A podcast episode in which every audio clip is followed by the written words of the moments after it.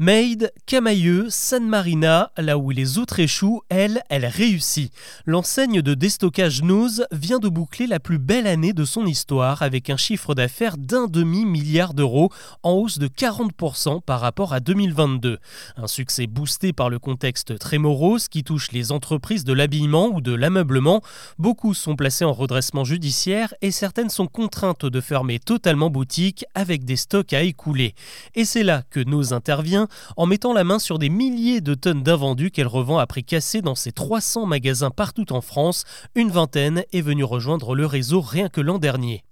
Nose, c'est avant tout la success story d'un homme, Rémi Adrion, qui en 76 a racheté son premier stock de vêtements invendus pour le proposer dans sa propre boutique en Mayenne, baptisée alors le Soldeur.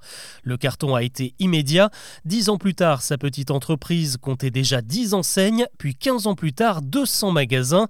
Entre-temps, la loi a repris la main sur le mot solde pour le réserver aux promotions temporaires. C'est comme ça que le nom Nose a finalement été adopté. Aujourd'hui, Nose, c'est un véritable empire qui s'étend aux quatre coins du monde. Car pour garnir les rayons, il faut avoir les yeux partout. Dans le carnet d'adresses de Nose se trouvent près de 230 000 fournisseurs répartis dans 42 pays. Dès que des invendus sortent des magasins, l'enseigne française est à l'affût et les rapatrie vers l'une de ses 12 plateformes logistiques dans l'Hexagone. Un travail de tous les instants car si les banqueroutes des grandes marques se multiplient en ce moment, elles ne font pas tout.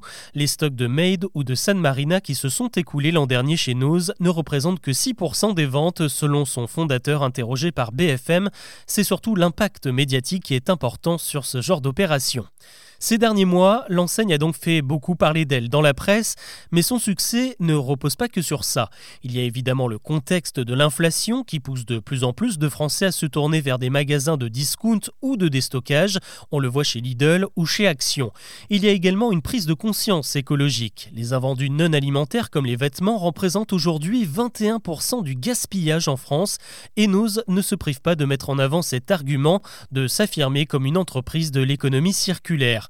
Enfin, l'enseigne de déstockage surfe sur une image assez jeune et cool, bien que populaire, et peut compter sur une armée de nos addicts, comme elle les appelle, une communauté ultra active sur les réseaux sociaux qui teste et recommande les produits trouvés en magasin et qui rameute tous ses followers au moindre arrivage en rayon. Nose a beau fêter ses 47 ans cette année, elle n'a jamais autant été dans le coup.